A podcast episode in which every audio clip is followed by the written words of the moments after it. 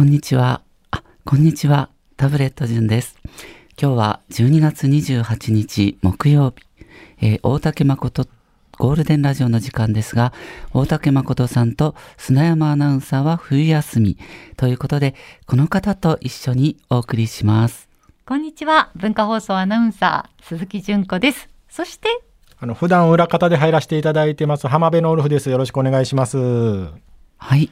よろしくお願いいたよろしくおします。願いします。またこの3人で。2回目ですね。いきなりちょっとまたラジオ深夜便な感じになってしまいましたが、はい、どうぞよろしくお願いいたしよろしくおま願す。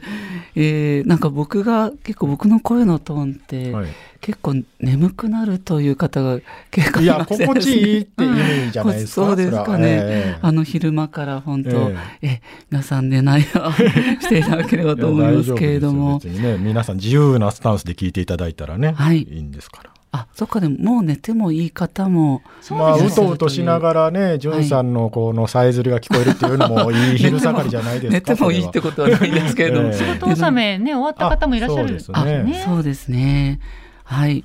もう一年も本当終わりですもうね。終わりですね。はい。今年一年、はいどうでしたか？皆さんは。いやーまあそんなに コロ, まあはいコロナがね明けて本格的になうですね普段の1年って感じの、うんはいうんちょっとずつうん。あの外に出れた年でしたね。それが大きいですようね。んあのー、僕的にはですね、はいちょっともうお気づきかもしれないんですけれども、結構太ってしまいまして、ああ、はい。それはなんか前回も聞いたような気がするけど。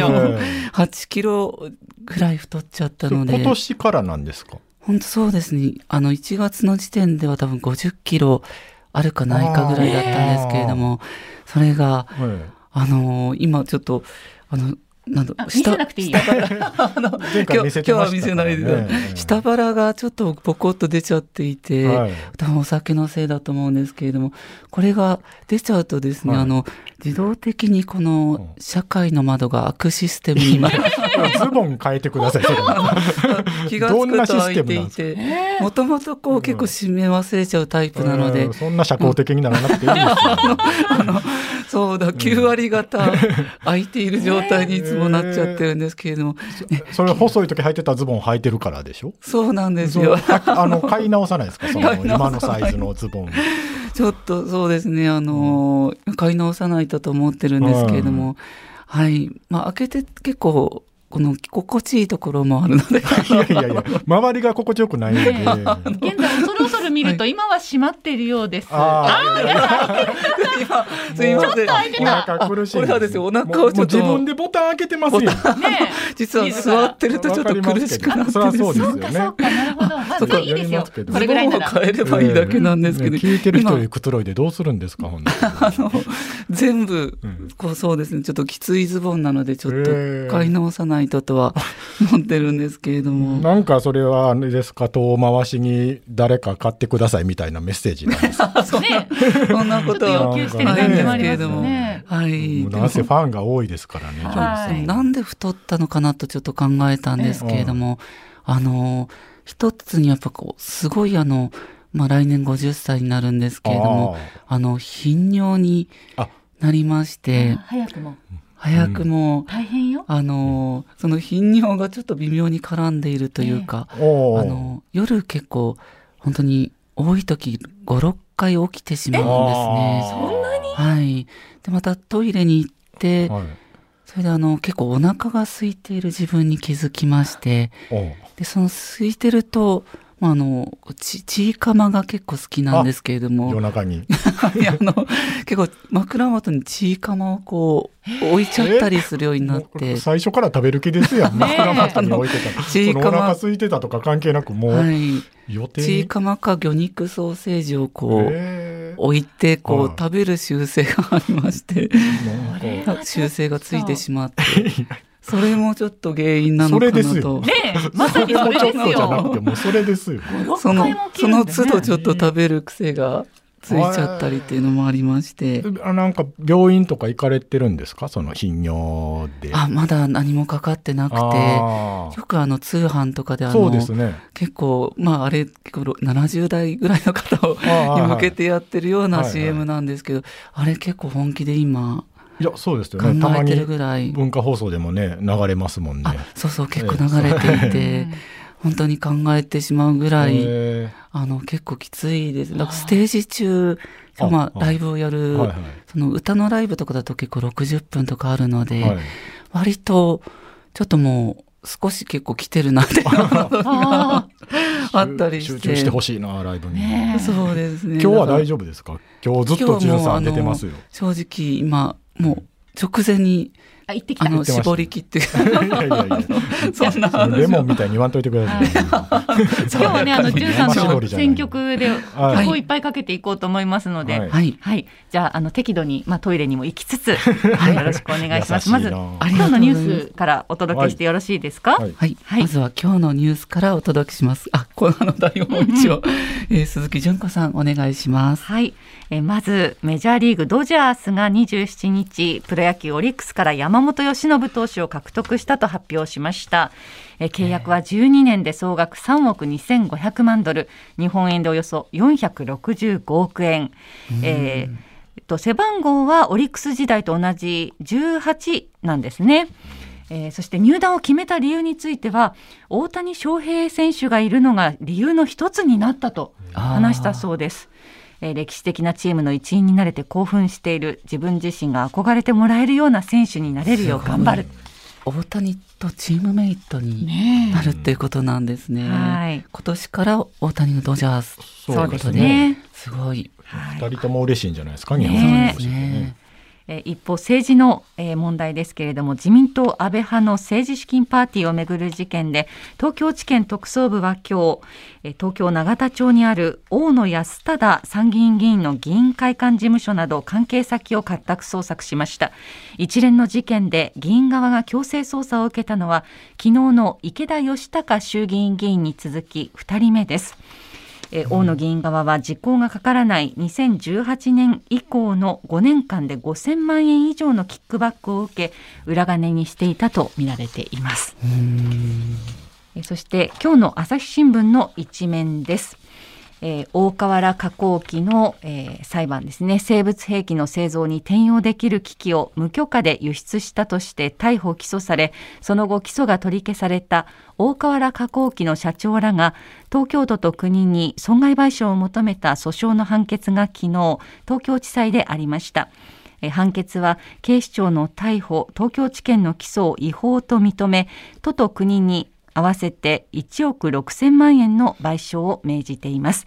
このニュースは明日青木治さん金子勝さんと詳しくお伝えしてまいります。はい。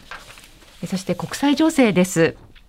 えーパレスチナ自治区ガザでは、えー毎日およそ180人の新生児が誕生しているとみられることがユニセフの推計で分かりました、えー母子ともに健康や命へのリスクが高まっています多くの妊娠中の女性や出産後の母子が避難を強いられ学校などに身を寄せています。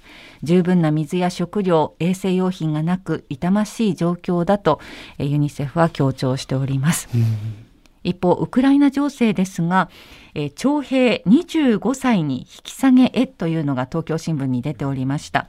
えー徴兵の対象となる最低年齢を27歳から25歳に引き下げて動員回避への対応を厳格化するということです、あの、昨日までちょっと加藤時子さんのああ。のコンサート、はい。昨日千秋楽だったんですけれども、はい。まあ、時子さんもすごいやっぱ戦争を心痛めていらっしゃいまして、その反戦的な歌もたくさん歌われてて、本当にでもなんで争うんだろうって思ってしまいますね。そう本当にね。これはちょっとなんか他人事ではないという意識を持たないとと僕も思っております。はいえーそして、えーこちら朝日新聞からですね、えー年末年始客引きや寝込みに注意とあります。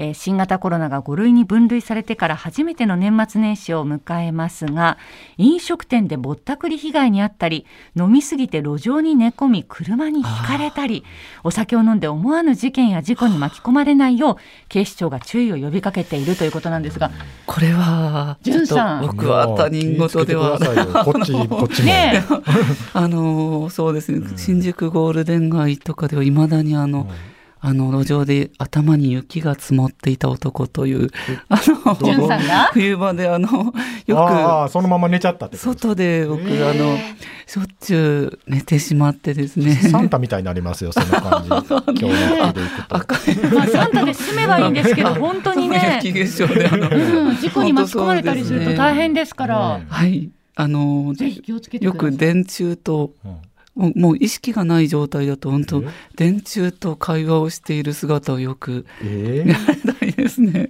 どうせ電柱にも敬語なんでしょ？何を会話してる？なんかちょっと今夜も忘年会があるらしいって聞いてるので、そうあのまたあるんですか？先週もなんか、なんか飲み終わりかなんかでしたよね。そうですね。